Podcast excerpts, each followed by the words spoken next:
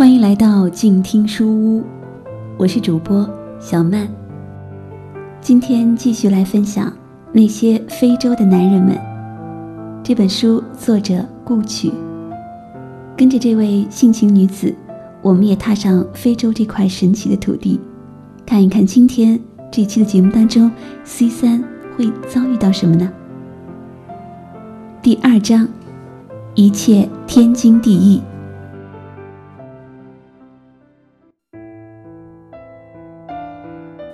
阿蒂斯亚贝巴意思是新鲜的花朵，而很遗憾，如果它真是一朵花儿，一定在我还没有注意它之前就已经凋谢很久了。我的意思是，我不确定它是否新鲜，但美丽实在是谈不上。亚蒂斯的街道很宽，广场很大，车辆很多。初到亚蒂斯正是雨季。每天的暴雨如期而至，而一下雨，街道便污水横流，于是旅馆门口积水成河。我们的旅馆号称位于亚的斯的银座区，对，就是东京的银座。我很真诚地告诉你，它距离东京银座有一万个光年。广场很大，但啥都没有。我所熟悉的。通常在首都广场都应该拥有的类似城市雕像、喷水池、花坛、树木和可供路人休息的石椅，一概没有。有的只是一些宽广的形似太阳射线的路灯。当然，做足球场是很好的，因为它真的是一览无遗。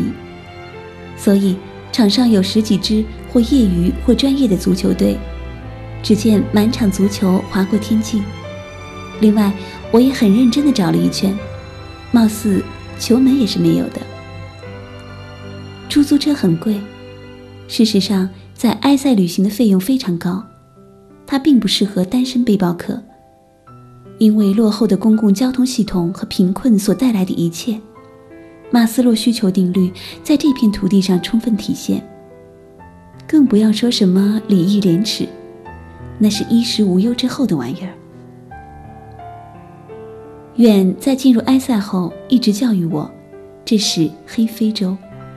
他的意思是，既然无法避免，就得学会接受它。好的，我努力接受，但说到和做到是两回事啊。也门航空公司的机舱内根本没有人对号入座，一路鸡飞狗跳，黑皮肤的小娃娃穿着小小花裙，拖着鼻涕，整晚尖叫着在机舱内跑来跑去。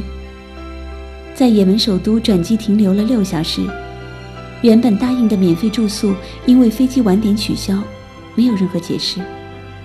于是，我蜷在候机厅的硬板凳上一宿，整晚都似乎有新鲜的泥土夹杂牛羊粪的气息在鼻端缭绕。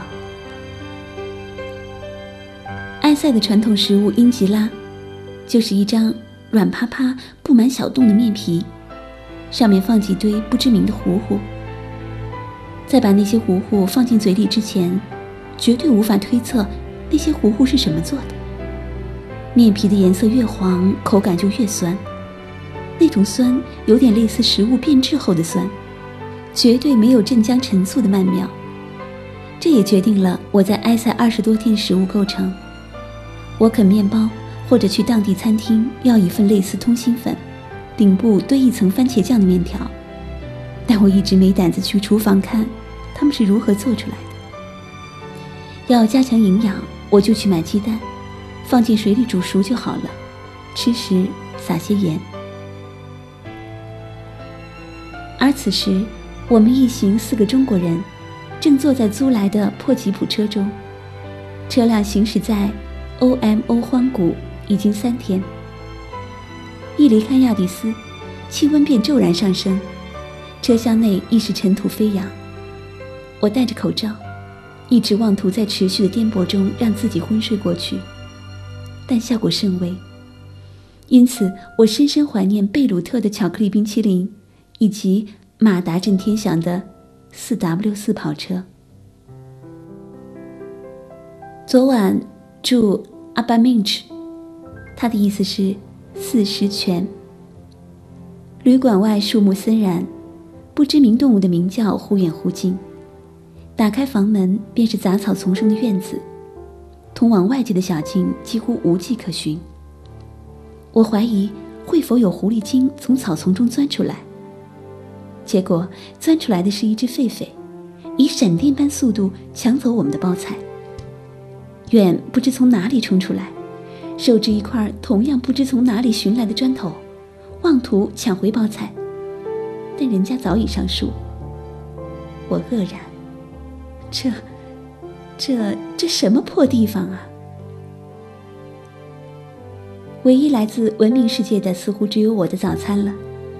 早餐设置在湖边，湖水浩渺，清晨薄雾笼罩，岸边凤凰树鲜艳夺目，带着诗意的微风自湖面吹来。黑小伙子坐在凤凰树下看书，宽肩、窄臀、长手长脚。他们远远看着还真是美丽，身姿挺拔。闪着缎子般光泽的皮肤。按照雨儿的原话就是：“拍剪影，快拍剪影。”他的意思是，他们实在是太黑了。而初入非洲的我们，那时还没有练就在一片乌漆抹黑中辨认五官的本领。于是，我打算好好享受我的早餐：烤的焦脆的面包配现炸的菠萝汁，还有新鲜的橘子果酱，以及。我最爱的鸡蛋，只是随同食物上桌的还有一根丈许长的木棍。侍者恭敬地问我：“是要将棍子握在手里，还是放在桌边先？”“还是握在手里好些。”他提醒我。“这是做什么？”我惊讶。“赶猴子。”“那我还如何左手刀右手叉的吃鸡蛋？”我很愤怒。可是远说，这是黑非洲，你想怎样？从昨天起，我就可以看到路边不时有三三两两的小孩站着，每辆车快经过时，他们就开始起舞，都是十岁左右的小黑娃娃，都很瘦，衣不蔽体，但是那些衣裳颜色耀目到刺眼，于是，在一片尘土飞扬的荒谷中，远远便望见。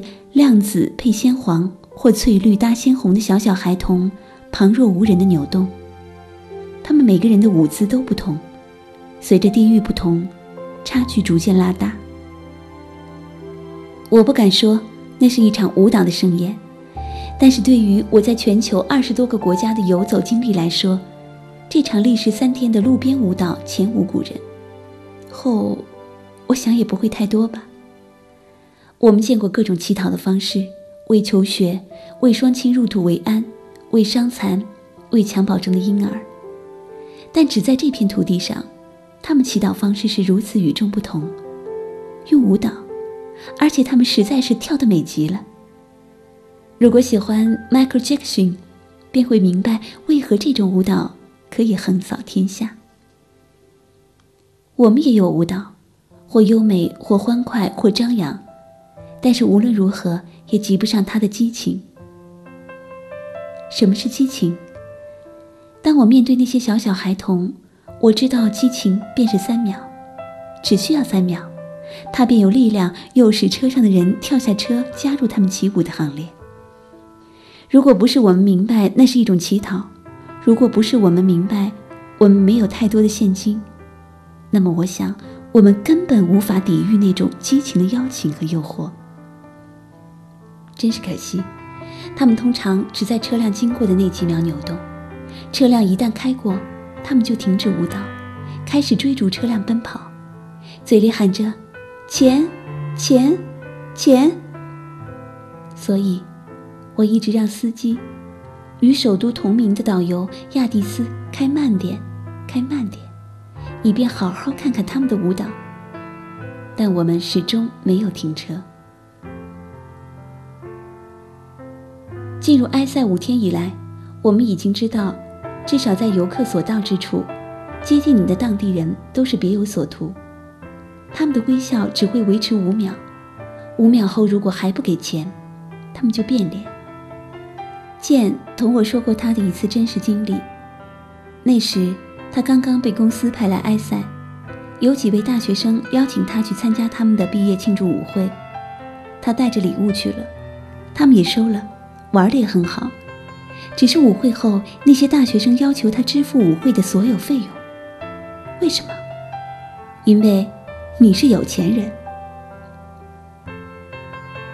我们在荒古九天的行程中，最重要的一站是马果国家公园。据说这里是这个世界上可以看到纯盘族村落的最后一个地方。部落少女在十到十五岁期间，要在下嘴唇上穿一个小洞，先佩戴一个用泥烧制的或用木头制作的小盘子，随着年龄的增长，渐渐换大的。据说那是勇敢和美丽的象征。我拒绝承认那是一种美丽。我只看到那些女子的下嘴唇像面条一般的耷了下来，那道伤口足足有大半个手掌宽。大约现在是不会疼了，只是人若是没有下嘴唇，口腔内就无法保存唾液。于是，他们每个人都在吐口水，口水如箭，频频射向荒芜的土地。于是，我、远和雨儿。在口水阵营中避之不及，狼狈不堪。据说纯盘族是只有语言没有文字的民族，所以无法知道为何有这样残忍的风俗的确切原因。我只知道从山下的旅店开始，政府步步设卡收取费用，车辆需要费用，人需要门票，导游必须另请，进公园需付进园费，还有需要聘请持枪保镖。然后进每一个村庄都要另付进村费。进了村庄，只是进了村庄，拍人拍房屋，每按一下快门，无论是否成像，请付钱。即使只在村庄二十分钟，全套费用缺一不可。导游再三叮嘱，不要举着相机乱瞄。如果发生激烈争执，那个保镖明显是没有用的。因为所有村庄中围着树皮、几近全裸的部落男子，人手一把步枪。我不明白，既然保镖没有用，那为何要花钱聘他？二十分钟后，我们出村庄，说好的进村费用凭空涨价接近一倍，所有人都愕然。为什么？为什么？因为你是有钱人。有一晚，旅馆爆满。司机在前台交涉，我们几个就坐在前庭的花园中，有一搭没一搭的聊天旁边是两位当地的大学生，不久，他们加入我们的聊天圈。聊了什么，前因后果已完全丢失在记忆的长河中。我只记得，我们中有一人问他们去过中国吗？想去吗？他们微笑着如此答复：想，当然。不过我们没钱，你们给我们钱，我们就去。中国人从小的教育是不食嗟来之食，所以我们沉默了。我们不知道如何回答。大概任谁都想不到这样的话会自一个萍水相逢的人口中这样直接的说出来。我知道，中国对很多非洲国家有援助，但是如果他就此满足于此种生存方式，就此不思进取，而且从国家到人民都认为一切天经地义时，我不知道这个民族的希望在哪里。我希望我看到的只是个别现象，我希望积极进取依然是他们的主流文化。当然，我也听到别的版本，也有国人痛恨埃塞人，于是此人在某边缘小城将小便尿在旅馆的床铺上。于是，那家旅馆至此以后拒绝中国人入住。这个故事大约是真的。我也知道，在我们根深蒂固的观念中，觉得那块土地上呈现出来的种种落后的局面，多多少少都是因为他们自己的原因造成的。只是，人类势必要用这种幼稚的方式来相互憎恨吗？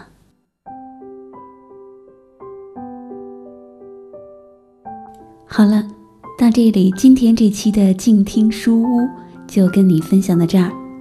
故曲 C 三终于踏上了这片非洲的土地。在接下来的旅程当中，他又会遭遇到哪些事情呢？在下期静听书屋继续跟你分享故曲的那些非洲的男人们。我是主播小曼，我的更多动态请关注新浪微博“慢之味”，快慢的慢，味道的味。我们下期再见。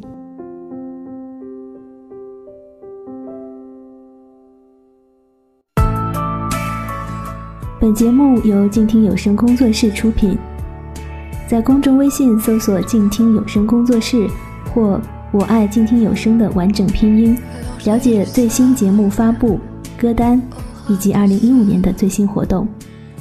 安静聆听，让心宁静，静听有声，聆听内心的声音。